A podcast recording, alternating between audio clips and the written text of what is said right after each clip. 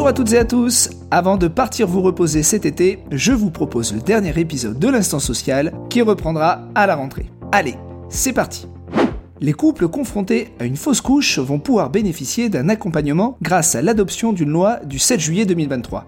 Le nouvel article L 2122-6 du Code de la santé publique prévoit que chaque agence régionale de santé met en place un parcours qui associe des professionnels médicaux et des psychologues hospitaliers et libéraux dans le cadre d'une approche pluridisciplinaire visant à mieux accompagner les femmes et, le cas échéant leurs partenaires, confrontés à une interruption spontanée de grossesse au niveau des conséquences psychologiques ou pour améliorer leur orientation et le suivi médical.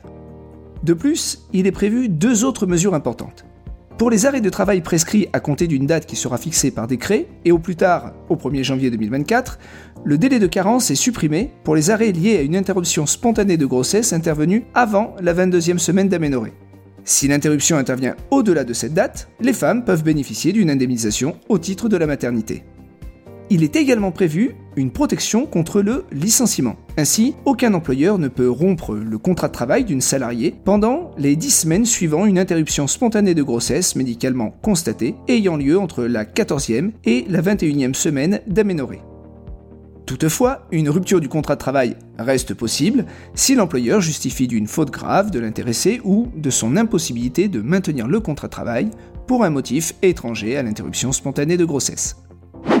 L'été est bien installé et il est à craindre de fortes vagues de chaleur. Alors vous ne le savez peut-être pas, mais selon le ministère de la Santé, le terme vague de chaleur correspond à une période au cours de laquelle les températures peuvent entraîner un risque sanitaire pour la population. Dans cette vague de chaleur, on peut distinguer le pic de chaleur de la canicule extrême dont les niveaux de vigilance sont différents, respectivement le jaune et le rouge.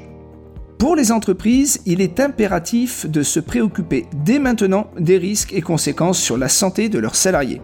Je pense en particulier au secteur du bâtiment, du tourisme, mais pas que. D'ailleurs, l'Agence nationale de sécurité sanitaire de l'alimentation, de l'environnement et du travail a publié un rapport sur l'impact des changements climatiques sur le monde du travail en 2018. En particulier, il a été mis en évidence les risques physiques liés à la chaleur. On pense à la déshydratation, aux crampes, au malaise, à la baisse de vigilance, mais aussi aux risques psychosociaux. En effet, lorsque la chaleur rend par exemple vos nuits compliquées, eh vous récupérez plus difficilement et vous pouvez alors être un peu plus irascible avec votre entourage. Comme souvent en matière de santé et de sécurité, la prévention reste la démarche à privilégier. Vous pourrez retrouver sur le site du Haut Conseil de la Santé publique des rapports et avis visant à améliorer la préparation et la gestion des vagues de chaleur et des canicules extrêmes pour cela, je vous invite à consulter les liens qui sont dans la description. À partir du 1er juillet, un nouveau modèle de bulletin paye a fait son apparition avec la mention du net social, c'est-à-dire le revenu net après déduction de l'ensemble des prélèvements sociaux légalement obligatoires. Eh bien, sachez que le BOSS, le bulletin officiel de la sécurité sociale, vient d'apporter des précisions sur les modalités d'application de ce nouveau bloc. Sur le site, vous pourrez retrouver des informations portant sur les règles générales relatives au bulletin de paye et au montant net social. Les liens sont également dans la description.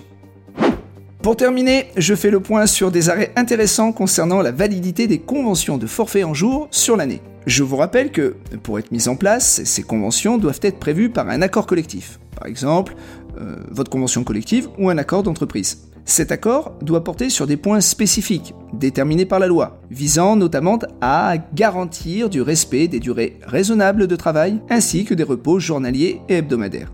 Il doit alors permettre d'assurer la protection de la sécurité et de la santé des salariés. Le 5 juillet, la Cour de cassation a examiné trois dispositions conventionnelles, celle du bâtiment, celle des services de l'automobile et un accord des prestataires de services. Concernant la convention collective du bâtiment, la Cour de cassation a constaté que cet accord faisait obligation à l'employeur de veiller au risque de surcharge de travail du salarié et d'y remédier si nécessaire. Pour elle, les dispositions de l'accord permettaient de répondre aux exigences relatives aux droits de la santé et au repos, et ainsi à assurer un contrôle de la durée raisonnable de travail ainsi que des repos journaliers hebdomadaires. Les dispositions de la convention collective ont été validées tout comme les conventions individuelles de forfait prises en application de cet accord. En revanche, la Cour de cassation a considéré que les dispositions de la convention collective des prestataires de services et des services de l'automobile ne permettaient pas à l'employeur de remédier en temps utile à une charge de travail déraisonnable. Elle a également estimé qu'il n'était pas prévu de réel suivi effectif et régulier de la charge de travail. Eh bien pour ces deux conventions collectives, les dispositions ont été jugées insuffisantes au regard de la loi et les conventions individuelles conclues sur leur fondement ont donc été considérées comme nulles. Ce qu'il faut bien comprendre, c'est que même euh, vos dispositions conventionnelles peuvent être imparfaites, mal rédigées, alors que vous pensez bien faire, vous pouvez alors être surpris, enfin désagréablement surpris. Pour autant, sachez que même dans ce type de situation, il existe des solutions pour sécuriser vos pratiques. Si vous avez des interrogations, évidemment, n'hésitez pas à nous contacter. Vous pouvez retrouver l'adresse de notre bureau le plus proche en vous connectant sur notre site. Et voilà, notre épisode prend fin. L'instant social va aussi faire une pause estivale et nous nous retrouverons à la rentrée Pensez à déconnecter, à vous ressourcer, bref, à profiter tout simplement. D'ici là, prenez soin de vous et de vos proches. À très bientôt